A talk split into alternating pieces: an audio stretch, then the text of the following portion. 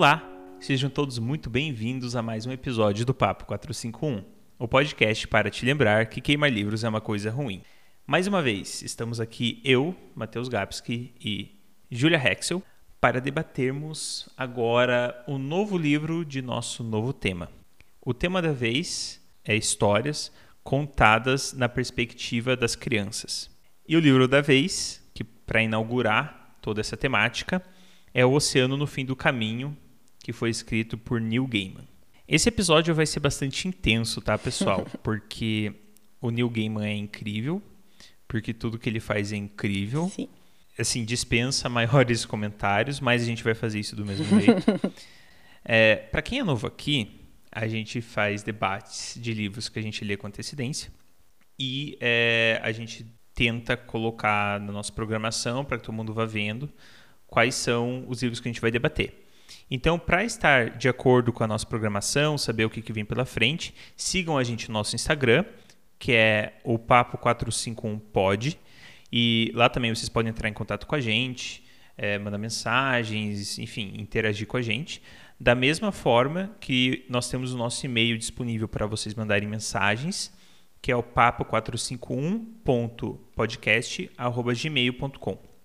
Além disso, é, pela natureza de nossa atividade, o nosso podcast conterá e sempre contém spoilers.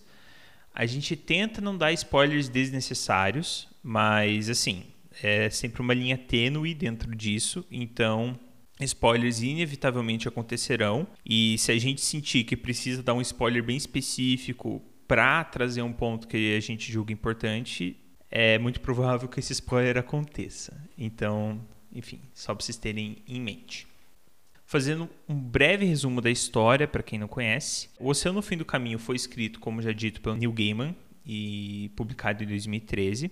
E ele conta a história na perspectiva de um menino, através das lembranças desse menino enquanto mais velho. Então ele começa a narrativa falando desse homem que está, estaria indo para um funeral e ele meio que se desviou do funeral e acabou indo para uma fazenda que era a fazenda que ficava durante a infância dele no final da rua. E ele vai nessa fazenda, ele acaba encontrando a senhora que morava lá, com quem ele já tinha tido um contato anterior, e ali tinha um lago de patos que ele, ele refere, se refere a esse lago como um oceano. Não o oceano dele, mas o oceano da antiga amiga de infância dele, que era a Letty, ou Letty. Eu vou chamar de Letty, porque eu li em português. E Letty é muito legal. Então, é, era o oceano da Letty, como era chamado na infância. E a partir daquele momento, ele relembra toda a história da infância dele. E essa história que a gente acompanha. É a história desse menino que, enfim, é um menino normal, mas que aí começam a acontecer alguns acontecimentos meio bizarros. Teve o suicídio de um homem que estava sendo recebido na casa deles como tipo um hóspede, assim. Ele te teve um suicídio dele, começaram a acontecer umas coisas meio estranhas, envolvendo dinheiro para todo mundo. Ele, enquanto menino, acordou engasgado uma noite com uma moeda entalada na garganta e todo mundo começou a ter umas coisas com dinheiro e tal. E aí o negócio começa a ficar meio doido. A gente vai contar isso um pouco mais mais para frente, mas envolve criaturas mitológicas, seres ancestrais, enfim, as energias que controlam o universo. É isso. E aí? Só isso. Apenas isso. Bom, esse livro. Acho que o Matheus não tinha lido esse livro antes, né, da gente escolher ele pro, pro podcast, né? Não. É, não, não. Eu já tinha lido ele uns anos atrás, e eu que sugeri a gente colocar esse livro para a gente debater no podcast. E coincidentemente, ele foi. Assim, ele faz a transição perfeita entre o nosso tema anterior, que é livro sobre história e memória, e. Não, mentira. Livro sobre memória e lembrança. Memória e lembrança. Eu esqueci de novo o nome do tema, gente, foi mal. Sempre. E esse tema de agora, que é uh, as histórias sob o ponto de vista das crianças, porque é um cara mais velho, já com acho que uns 50 anos, talvez. Ele tá indo pro lugar onde ele cresceu quando ele era pequeno e as, as, mem as membranas, eu ia falar, as lembranças ou memórias, membranas não. As, as memórias dele começam a voltar à medida em que ele vai caminhando, né, por esse lugar que faz muitos anos que ele não visita. E é um livro sobre como a gente esquece coisas, como a gente altera as memórias ao longo da vida, né? É um livro sobre você se lembrar de como era o mundo quando você era pequeno. Assim, como que era a Sim. sua experiência, como era ser você e como era o mundo para você quando você tinha no caso, esse menino da história tem sete anos do período em que ele tá recordando, né? E é uma, é, é uma narrativa muito legal, porque ele come... o livro é inteiro em primeira pessoa. Você tem Sim. esse homem que tá meio que fugindo de um, de um funeral e tá contando em primeira pessoa o que tá acontecendo com ele. E aí ele chega nesse lugar onde ele cresceu e ele passa a contar a história dele quando ele era pequeno em primeira pessoa como uma criança de 7 anos e depois lá no final ele volta volta a falar como ele mesmo adulto. E é muito fantástico.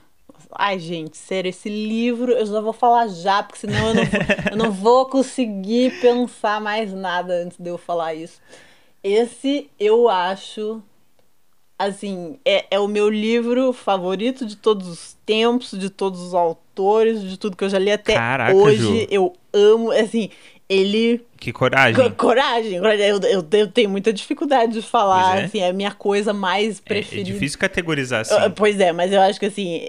Eu, eu lembro que quando eu li ele a primeira vez, eu amei muito. Eu li ele numa sentada só, assim. Eu sentei de manhã e terminei ele de tarde.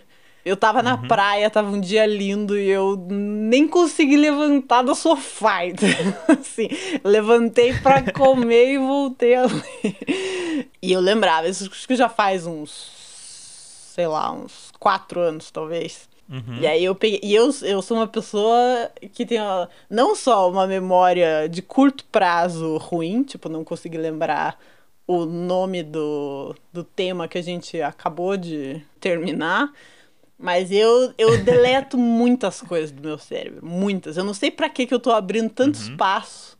Mas assim, eu deleto muitas coisas. Então eu lembrava de. Lembrava da história, lembrava de. Vai que surge uma coisa importante, né? Que você precisa lembrar. E essa coisa não aparece. Mas ah. É, eu, eu sou ótima, por exemplo. Eu nunca esqueço onde eu estacionei o carro. É um super poder. Então eu acho que eu deleto vários episódios da minha vida para lembrar especificamente de onde eu estacionei o carro.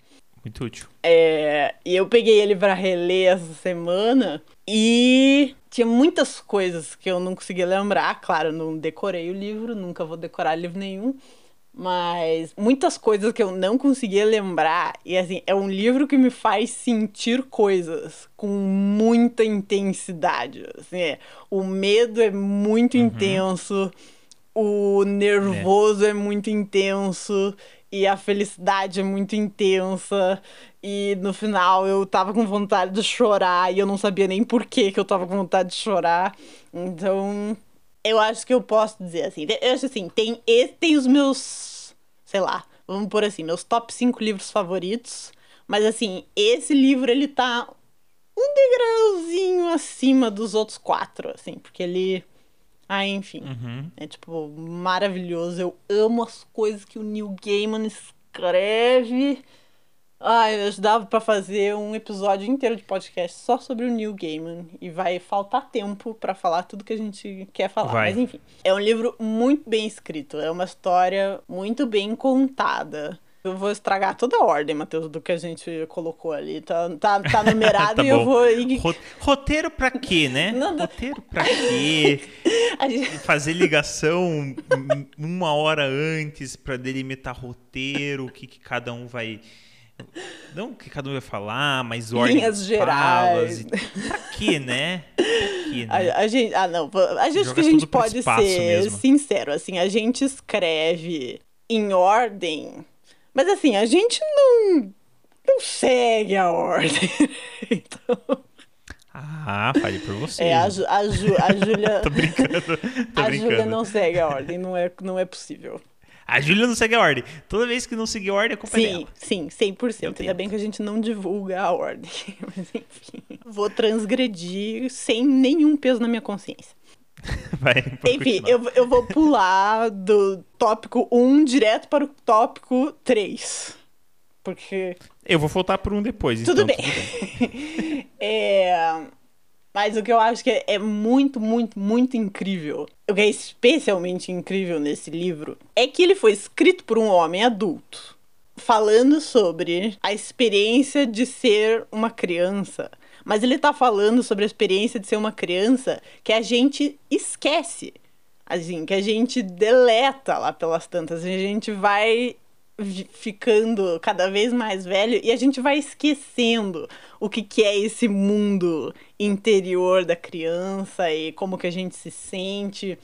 Mas eu não sei como este homem conseguiu, de alguma maneira, recuperar todas essas coisas. Porque esse livro, é assim, você vai lendo, e a minha sensação, pelo menos, é assim, claro, tem coisas muito, muito, digamos assim, fantasiosas e absurdas e, entre aspas, assim, impossíveis que acontecem nesse livro, mas É. independente do, do- delas serem impossíveis e fantasiosas, assim, a minha sensação é que eu vou lendo esse livro e, assim, esse cara escreveu um livro sobre a minha infância. Eu passei por essas coisas, por muitas dessas coisas aqui. Eu senti esse tipo de coisa. E é uma sensação que você vai lendo e você vai lembrando da sua própria infância. Eu acho muito impressionante, assim, eu não sei o que, que esse homem leu pra ele lembrar da própria infância desse jeito. Ou se ele só é assim, uma pessoa absurdamente criativa e. Enfim, eu vou ler pra vocês dois trechinhos bem curtinhos pra ilustrar o que eu quero dizer com esse entendimento que ele tem sobre o que é ser criança. Eu li o livro em inglês, então vai ser uma tradução livre, possivelmente horrorosa, mas lá vai, a primeira é. Eu ajudei ela a colocar as flores nos vasos e ela me perguntou a minha opinião sobre onde a gente deveria colocar esses vasos na cozinha. E a gente colocou os vasos onde eu sugeri e eu me senti terrivelmente importante. Assim, essa sensação, essas coisas assim, de quanto coisas pequenas e insignificantes, digamos assim, para o adulto, fazem uma criança se sentir muito importante. Assim, é. Nossa, é assim, é tipo, vou sentar na frente, no banco da frente do carro, e é uma. Do carro, Meu é, sim. Deus, gente, quando eu fiz 12 anos, que eu podia É sentar. 10, na- Ju, pra poder ir Oi? na frente. É 10, não é, é 10? 12? Enfim. É quando eu 10. fiz 10. Você, você, fi- você ficou dois anos, Ju, sentando atrás sem poder. Não, o- Você que já podia ir na frente, Não, é o isso? mais provável é que eu esqueci a idade. Desperdício de infância. Eu esqueci a idade e foi com 10 mesmo, e eu que acho que é com 12. Voltamos de novo às falhas terríveis de memória da É que, Júlia. é, essa, essa, essa foi uma coisa muito importante da minha infância. Tem isso também. É, é, então, é que você é que frente. você é irmão mais novo, né? Eu sou irmã mais velha, então eu fui Uhum. a primeira, então é tipo, ah, qualquer idade serve, porque eu fui, eu ia ser a primeira de qualquer jeito, né? Faz Mas, sentido. Faz sentido. Enfim, então tem esse trecho e aí tem um outro que eu não vou, eu não vou ler ele inteiro, na verdade, porque ele é meio comprido, mas é assim, o pai desse menino, ele sempre faz torrada pra ele e ele sempre queima a torrada, sempre. Sempre, religiosamente, a torrada queima. Uhum. E esse menino, ele odeia comer torrada queimada. Eu acho como qualquer pessoa normal na face da Terra. Eu odeio comer coisa com gosto queimado. E aí o que ele diz é que quando o pai dele torra, assim, torrava demais a torrada, ele comia a torrada queimada, né, pra não dar a torrada queimada pro menino. E ele dizia, tipo, hum, nossa, que delícia, carvão é tão bom pra você. Ou tipo, ai, torra, é, torrada queimada é a minha preferida, né? E aí ele diz que depois, quando ele já estava muito mais velho, o pai dele disse que ele odiava torrada queimada, mas ele falava isso porque, enfim, porque ele era criança e tal, fazer graça. E ele diz assim que foi como se tivessem demolido um dos pilares da, da infância e da vida dele. Assim. tipo, uhum. como se, tipo, uhum. meu Exato. Deus, toda a minha vida é uma mentira. E... Nunca mais eu poder confiar em meu pai. Foi... Umas coisas Sim, assim, né? eu achei assim, isso nunca aconteceu comigo. Mas eu tive uma experiência muito parecida, assim. Quando eu era pequena, eu morava perto uhum. ali da igreja do Perpétuo Socorro. E lá para trás da igreja tem uma estátua, tem um busto de um homem e essa estátua tinha o nariz quebrado. E a gente passava uhum. ali, caminhava e passeava e a gente sempre chamava aquela estátua da estátua do homem com o nariz quebrado.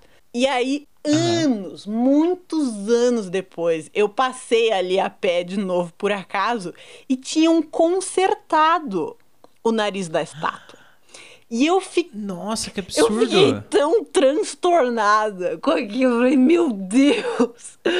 Coisas ah, destruíram uma parte muito significativa. E, e, como não pensaram em você, né, Sim, Ju? que absurdo, que absurdo né? que pensaram no cara que, enfim, que em quem, em homenagem não a pensa... quem a estátua é. foi feita. Mas assim, sei lá, para mim o cara não tinha nariz, entendeu? Não, foi absurdo. Tinham que ter pensado em você. Ah, mas é aquela menina que Sim. via a estátua, a gente vai acabar com as memórias dela? Sim. Ah, a gente não tem esse direito de acabar com as memórias dela. Sim. Não vamos consertar. Ah, que absurdo, né? Esse mundo é mundo adulto. Esse né? mundo é horrível. mas enfim, então é, acho que é isso que eu quero dizer com a, com a maneira dele de conseguir assim, condensar as experiências de criança e as experiências da infância num livro que, assim, eu não passei pelas mesmas coisas, mas eu passei por todas essas coisas. Então é, uhum. é muito. Ah, é muito maravilhoso esse livro, gente. Enfim, Matheus, pode, se você quiser, pode voltar é. pro tópico 1 de novo. Eu já complemento.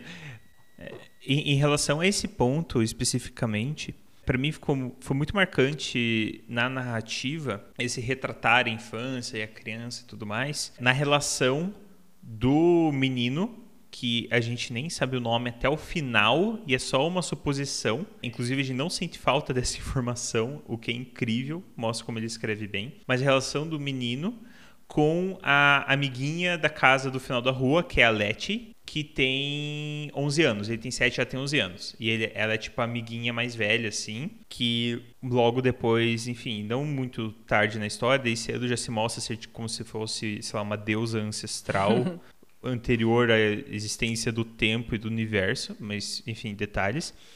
E, mas ela, ela é uma criança, ela age como uma criança que é muito mais do que uma criança, mas permanece a aura uhum. de criança nela. Do mesmo jeito que as outras duas mulheres da casa, que são a mãe dela, que seria a Jeannie, a senhora Hempstock, ou a Jeannie Hempstock, Letty Hempstock, e a avó dela é a velha senhora Hempstock. Cada uma, elas são todas, sei lá, seres milenares, enfim, mas vai saber como elas surgiram.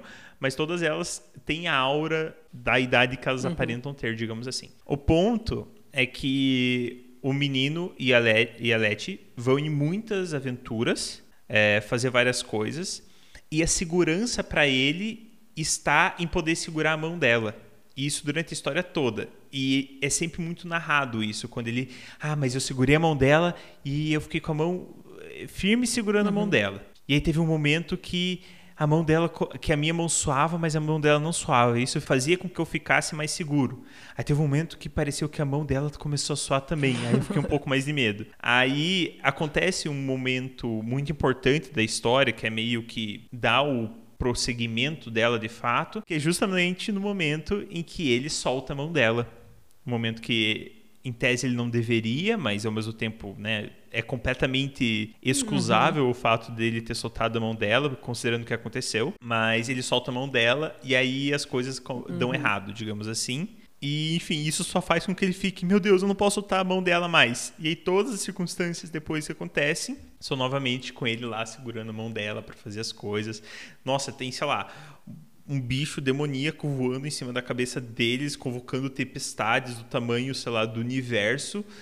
E ela, menininha, olhando para aquele monstro demoníaco, falando tipo: "Você não vai entrar aqui", e fazendo umas magias muito doida. E ele do ladinho dela segurando a mãozinha dela, assim. Meu, é muito fofo. É muito bonitinho, sabe? A amizade deles é muito, muito, muito incrível, assim. É muito linda mesmo. E, tipo, é uma coisa muito infantil. Aí você imagina a narrativa, imagina a cena. Aquelas crianças, tipo, uma menininha de 11 anos, um menininho de 7 segurando a mão, assim, sabe? Tipo, encarando aquele bicho do mal, assim. E pelo fato da menininha ser um ser ancestral, ela vencendo e tal. Sim. É muito bonito, assim.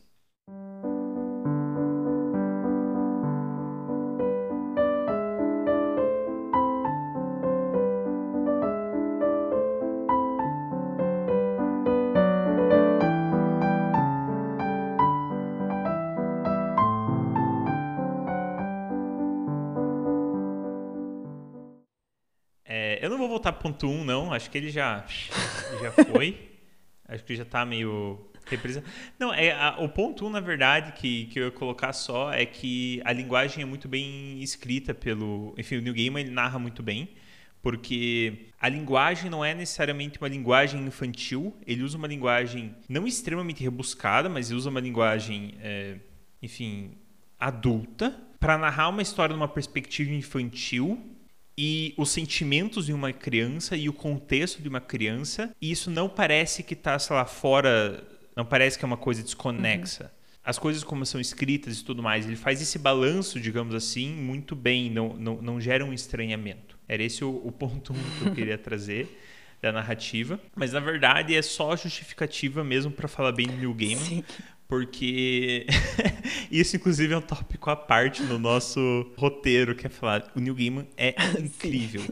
e ele é. Eu tive alguns contatos com o Neil Gaiman antes, é, eu vi uma outra entrevista dele, mas o único livro que eu tinha lido antes desse, dele, foi o Deuses Americanos, que é muito legal também, porque Deuses Americanos traz elementos muito parecidos com essa história questão do Deus Americanos com essa história é quase como se Deus Americanos fosse um macrocosmo para a temática que ele traz, que é justamente a existência desses deuses do mundo antigo que permanecem e que convivem conosco, digamos assim. Só que deuses americanos é esse macrocosmo. Então você fala dos deuses americanos, e isso não é um mega spoiler, tá? Que fique claro, mesmo sendo outra história.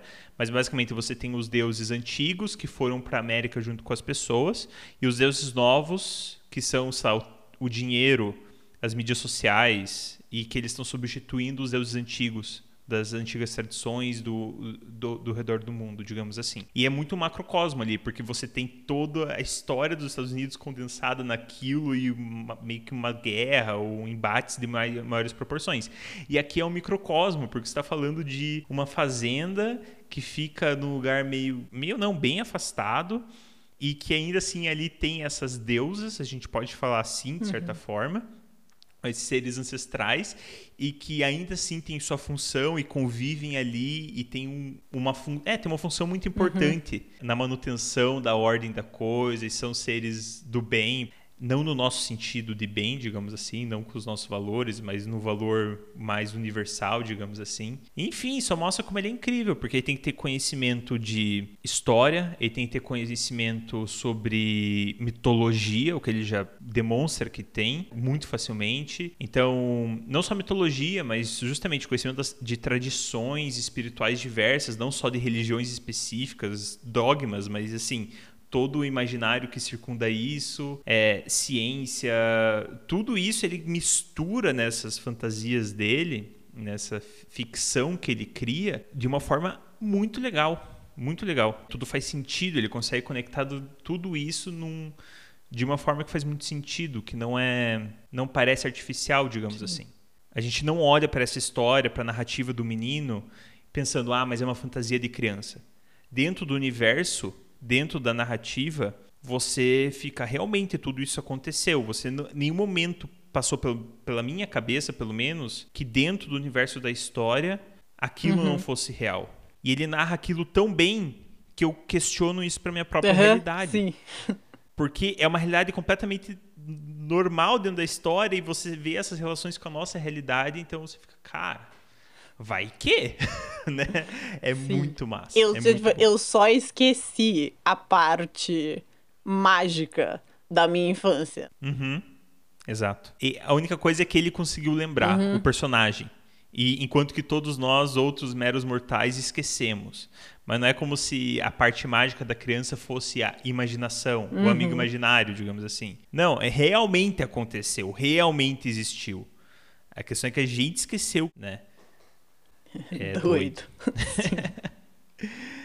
vou, vou falar de outro livro para falar desse tipo de coisa. O primeiro livro que eu li dele, que acho que foi um dos primeiros livros que eu li sozinha, que não foi ah, tinha, tinha que ler pra escola ou alguma coisa assim. Livro que eu, tipo, eu quero ler esse livro. Foi Coraline, que a minha professora uhum. de português estava lendo ele, ah, algumas páginas, cada aula.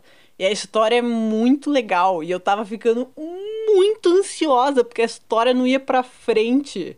E aí eu falei, pai, pelo amor de Deus, compra esse livro que eu não aguento mais esperar pra saber o que vai acontecer. é uma coisa bem parecida, assim, é, é uma sensação parecida, assim, do, de uma uhum. criança que tá enxergando coisas. E essas coisas estão acontecendo de verdade. E os adultos só não entendem, não, enfim, não estão prestando atenção, né? Não enxergam. Assim, eu assisti o filme da Coraline e eu achei. Uhum. Achei ele. Porque assim, tudo bem, é um livro infantil. Mas ele é um livro infantil uhum. dark e aterrorizante. E, tipo, meu Deus, coisas horríveis, assim. E eu achei que ele ficou meio. meio light, assim, uh, o filme. Então, para quem não leu, e só assistiu o filme e não gostou muito, eu recomendo ler o livro, porque ele é muito incrível e é bem mais. Uhum. bem mais aterrorizante do que o filme. eu lembro. Eu sei que eu já assisti, mas faz um tempo, então é uma das histórias uhum. que eu uhum. esqueci, assim. é, faz já um bom tempo, assim, eu não conseguiria, tipo, eu não lembro do, do plot, assim. É, eu acho que você lendo o livro é impossível isso acontecer, porque é uma história tão. Dá tanto nos nervos, assim, é uma coisa tão. É. Ui, é tão horrível, é tão, assim, que não tem como. Você, assim, você lê o livro e daí você meio que esquecer, assim. Mas o, o filme é meio. Hum, sei lá. É. É, a gente vai ter que colocar esse livro em algum tema daqui Sim. pra frente. Eu acho que a gente devia fazer um tema de tipo livros para criança, mas que, tipo, super valem a pena a discussão. Ah, tá. É, são coisas bem diferentes, né? Livro em perspectiva de criança Sim. e livro para criança, como nós veremos, inclusive nos próximos uhum. que a gente vai ler. Faz sentido, pode ser. A gente pode até fazer, de repente, livros que viram viraram adaptações infantis para cinema, coisa é assim. pegar todos os tipo as histórias dos irmãos Green, assim, que são histórias horríveis e que viraram, ai, as princesas da Disney. Pode ser. É, eu tava pensando tipo Alice no País das Maravilhas sim, e tal também. Sim. Enfim. Mas é. Enfim. Não é conversa para quê? Você, é, vocês que estão nos ouvindo, vocês ignorem isso. Isso que é conversa de bastidores, tá bom? Vocês não têm direito de ouvir essa conversa. Brincadeira. Se tiver, se tiver aqui na pós-produção, é porque foi a Ju que escolheu Sim. deixar isso aqui, tá? Se ela resolver me incriminar. Porque não sou eu que vou editar esse episódio. Enfim. Mais é... bastidores para vocês. O... More Isso. bastidors. Como que é bastidors? bastidors não é. Esse inglês Nossa, preguiçoso, sim, Jesus. Como diz, backstage. É backstage, isso. É backstage aí pra vocês.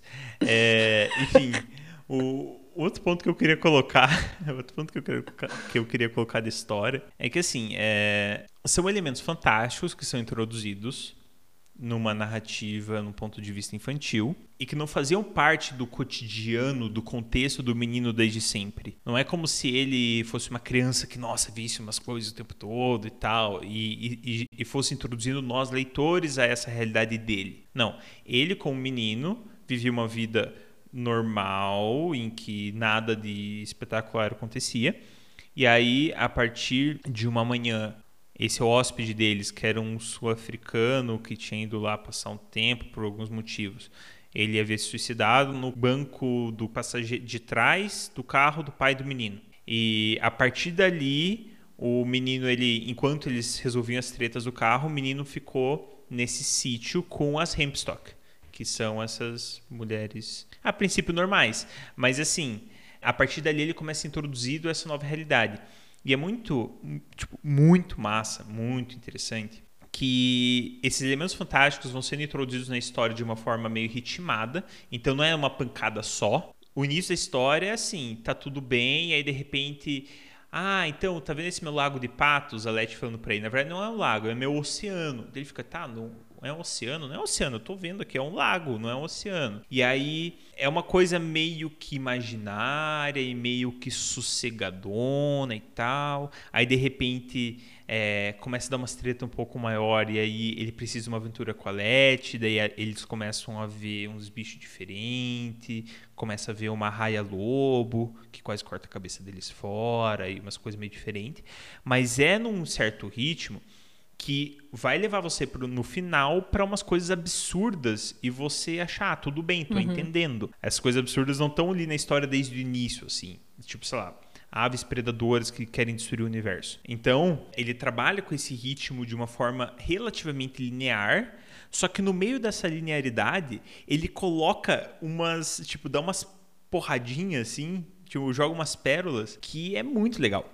Porque o menino não entende e a gente não entende direito também o que aquilo significa, mas que quando a história vai caminhando mais, você vai olhando em retrospectiva para essas informações que foram dadas lá atrás e ficando ah, entendi. Então, isso na verdade é tudo aquilo. É como se ele desse elementos para você entender o que aconteceu na frente da história, mas não o suficiente para você poder chegar a qualquer tipo de uhum. conclusão. Então, nada é nenhuma solução do final do livro é dada do zero, do nada.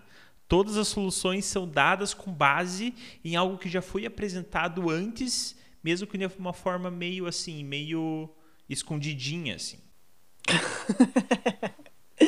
fiz gestos aqui, pessoal. A Ju viu, eu fiz muitos gestos assim porque eu fico speechless. Sem palavras tradução em tradução livre. livre. É, eu acho que é, é uma coisa muito fantástica que ele faz mesmo, porque o livro começa normal e ele vai progressivamente ficando assim uma coisa mais maluca e mais fantasiosa e mas não é fantasiosa, porque não é essa sensação que dá, é só assim, é assim que o mundo é. E em parte uhum. a gente vai ficando confuso tão confuso quanto o protagonista da história, porque. Mas eu acho que a experiência é um pouco diferente, porque nós estamos lendo isso como adultos e ele tá entrando em contato. O personagem tá entrando em contato com isso como criança, com sete anos. Então, uhum. tem coisas que ele fica meio na dúvida, assim. Então, esse negócio da, da lagoa, que, ela, que a Leti chama de oceano, ele fica meio assim, meio na dúvida, meio confuso. Daí ele vai para casa e daí ele pergunta pro pai dele qual que é a diferença entre um lago e um oceano. Então, assim, tem muitos dos elementos mais fantásticos, assim, da história. Eu acho que são menos chocantes pro menino do que é pra gente, porque ele tá aprendendo uhum. o que é o mundo e o que, que é real e o que não é real. Então, eu acho que são experiências diferentes, assim, é, acho que não, não é possível a gente sentir exatamente o que o protagonista está sentindo, porque a, a, gente já aprendeu o mundo, ou a gente já esqueceu é, o mundo, né? A gente... É... a gente teria que desaprender muitas das coisas que aprendemos enquanto adultos, enquanto no nosso processo de formação da nossa identidade, do nosso ego e na estruturação assim de quem nós somos aqui uhum. e agora. A gente teria que esquecer de muito isso e virar essa coisa mais fluida que são as uhum. crianças assim, no próprio entendimento do que é real fora e mesmo da própria identidade, é um negócio muito mais doidão assim em que os conceitos são mais abertos mesmo, né? É, faz muito sentido. Faz muito sentido. É, a, a, gente a gente tem regras muito rígidas para o mundo, né? O que é possível, o que não é possível, como as coisas acontecem, né? Então é René Descartes aí para vocês, pessoal. Como é que chama o o nosso mundinho cartesiano? o, a coisa que ele inventou. Penso logo existo. Ele nem inventou, ele falou isso em algum momento. Pensa, ó, muito difícil, gente. O nome do cara é Descartes, o pensamento é cartesiano. Muito difícil, foi muito difícil. Tive que. Era isso. Ah, era isso? Eu pensei, ah, deve ser outra coisa. Porque... Eu tive que. deve ser outra coisa, porque isso. O Alzheimer, gente, é seríssimo aqui, seríssimo. Muito difícil. Mas enfim. Mas em minha defesa, Matheus teve que estudar história e filosofia na faculdade e eu não. Então eu estudei essas coisas muitos anos atrás e depois nunca mais, porque não dá tempo. E de novo, eu já fico deletando tanta coisa da minha mente para ter que lembrar onde estacionei o carro, né? Então. É, justo. Duas coisas que eu queria falar. Deixa eu ver se eu lembro. Alzheimer. É. Ah, sacana. um deles, uma delas eu lembro. A outra é que eu acho que tinha a ver com o que você tinha falado agora. Mas não, vou direto para outro ponto. Um outro ponto que a história traz, que é muito legal, é, são os vilões. Dá para dizer os vilões ou a vilã ou coisa assim, porque a vilã da história é a Úrsula Moncton, que é a se torna em determinado momento a babá deles, mas que ela quer fazer a miséria, assim, com o Pia especificamente. Quer fazer miséria com todo mundo, mas em especial com o Pia, ela é muito malvada com ele. E é muito. É, ela é a primeira vilã. E depois há um determinado momento em que você tem uns pássaros meio uns abutres do mal, carniceiros, que não são exatamente do mal, esse é o grande ponto que eu quero trazer, que se tornam os vilões. E ambos os vilões têm algo que é muito marcante, a que se refere a velha senhora Hempstock em um momento, quando justamente vão falar da Úrsula, enfim, sobre ela ser má ou coisa assim, e a velha senhora Hempstock só fala que ela tem pena da Úrsula e que na verdade ela só faz o que ela sabe fazer, ela faz o que é da natureza dela. E a mesma coisa meio que se aplica àqueles uhum. abutres, né? Então, os vilões da história não são aquele vilão propriamente dito que quer o mal. Eu não sei muito bem explicar. a gente tem uma ideia de vilania em muitas histórias que é uma pessoa é, a gente tem essa noção de é, muito forte de escolha. A pessoa escolhe ser mal etc e tal e ela quer a perversidade e tudo mais. Só que isso isso conta principalmente para sei lá seres humanos assim. Porque a gente tende a se ver como régua desses vilões digamos assim ou a gente vê a humanidade o que seria um ideal de humanidade. E aí quando você vai ver um vilão numa história que normalmente são seres humanos você coloca, se coloca como régua e pensa, putz, mas esse ser, essa pessoa teve a escolha de ser diferente, etc e tal, e escolheu o lado do mal. E no caso dessa história que a gente está falando agora, os vilões eles são meio que seres mitológicos também, seres fantásticos. Então não é como se eles tivessem escolha de fazer diferente.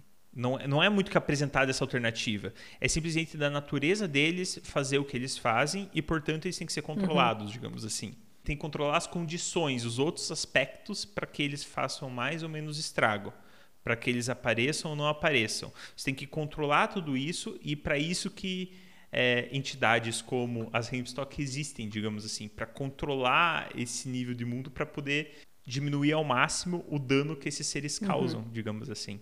Então, é bizarro, porque eu lendo a história, eu não tive ódio mortal da Úrsula. Eu fiquei, caramba, ela é muito má, mas eu fiquei com ódio mortal do pai do Piá. Uhum. E assim, é, o pai dele estava sendo controlado pela Úrsula em alguns momentos. E ainda assim, ele eu fiquei com raiva, porque eu pensei, putz, mas você é um ser humano, entendeu? Você não pode fazer essas coisas. Agora, ela que é um ser ancestral, mitológico, que, cuja natureza é realizar maldades em algum nível, ah, ele. Não é que pode, a gente também não gosta, Entendi. mas tipo, você compreende. Sei lá. É. Ah. Não quero passar pano, tá, pra Úrsula. não é isso. Passar pano para seres mitológicos que querem destruir a humanidade. Não, não é isso que eu quero fazer. É, Ai, eu passei gente. ódios é... terríveis da Úrsula, mas não dela especificamente, assim, é de, dessa figura na minha vida quando eu era pequena. Então, tipo, eu acho que é impossível eu olhar pra Úrsula como personagem e não ter um ódio mortal dela. Mas eu entendo, eu entendo. Mas eu acho que isso é válido pra, pra seres humanos também, né? Eu acho que tem um trecho lá pelas tantas no livro em que o protagonista fala pra, pra Letty, né? Não, mas a Úrsula, ela é adulta e ela também é um monstro. Então, assim, ela não tem medo de nada, né? Monstros não têm medo de nada. E aí a Letty fala pra ele, não, uhum, monstros uhum. têm medo, por isso eles são monstros, né? Então, é. eu acho que é válido para seres humanos também. Você não tem é. uma criança, por exemplo, que é aquela criança que fez muito bullying e que era uma criança horrível, assim, ela com certeza tem vários problemas na família e ela tem pais com muitas dificuldades, então nunca nunca é uma coisa, ai a pessoa é ruim porque ela quer, porque ela é uma coisa horrenda. Assim, não, é uma pessoa que não não foi ensinada e ela não, não aprendeu a gostar dos outros e dela. É. Então eu acho que no livro é um pouco diferente, assim, porque o pai do, do protagonista ele tá sendo. Assim, também não sabemos se. se... Bom, depende do, do que a gente tá falando. Eu não vou falar mais, porque senão eu vou dar spoilers aqui da história. Mas eu acho que é. tá. É de debatível. Eu não sei se essa palavra existe, mas. Enfim, ah, meu ponto é esse. Eu acho que serve para seres mitológicos, mas eu acho que também serve para seres humanos. É, não, na verdade, o meu ponto, eu só tô relembrando a carga de ódio que eu senti enquanto Entendi. eu lia de cada personagem, entendeu? Uhum. Não é justificativa nenhuma. É, não mesmo. Mas realmente é tipo, lendo a história, me entregando a ela e, e bem numa, numa perspectiva de quem está dentro do, das cenas e daquilo que está acontecendo, uhum. assim, vendo as emoções que surgiam. Foi essa minha, minha aquilo que eu percebi. Mas realmente concordo com você, concordo com você. Enfim. Ai. Eu, eu posso ficar aqui, gente, falando para vocês mais umas 200 horas, todas as coisas que eu acho incríveis nesse livro e nesse autor, e, meu Deus do céu, assim. Então, eu vou parar por aqui, porque senão vai ficar chato e repetitivo. Mas é um livro que vale muito, muito, muito, muito, muito a pena. E todos os livros dele que eu li, eu amei profundamente. Esse falou, falou mais com meu coraçãozinho, assim. Mas todos os livros dele que eu li, eu amei demais. Então. Sim. Vale, vale, vale a leitura. E esse livro é super curtinho, ele tem acho que, sei lá, 180 páginas. É. Ele é curtinho. É. É, é, é eu concordo. E, e fica a sugestão para vocês. Principalmente para quem não tem tanto costume de, de ler ou de ler ficção, né? livro que, que já trata mais do lado fantástico da coisa e tal. Esse é um livro de entrada mesmo que você depois você queira migrar para uma fantasia estilo medieval, épica, esse livro serve como porta de entrada uhum. em algum sentido também, porque é, ele é curto, ele trata de aspectos mitológicos, sei lá, é, e ele é muito bem escrito, uhum. ponto, assim. Ele, ele alimenta a, a imaginação, ele trabalha muito essa a questão de você se acostumar com outro tipo de narrativa que coloca justamente elementos fantásticos. Enfim, é, de todos os livros que a gente leu até agora, pelo menos, essa é a minha sugestão número um, principalmente para quem não, não tem tanto costume de ler para quem não tem dificuldade para pegar em livro novo, etc e tal, é um livro que ele é mais curto, ele é um livro que tem uma pegada muito rápida, então ele não fica se alongando muito em algumas coisas que você, em algumas cenas que você acha que não, é, não são legais, etc e tal. Acontece muita coisa nele, então só vai, só vai. Então acho que é isso, pessoal. Então muito obrigada pela audiência mais uma vez e até a próxima. É isso, pessoal. Um beijocas a todos.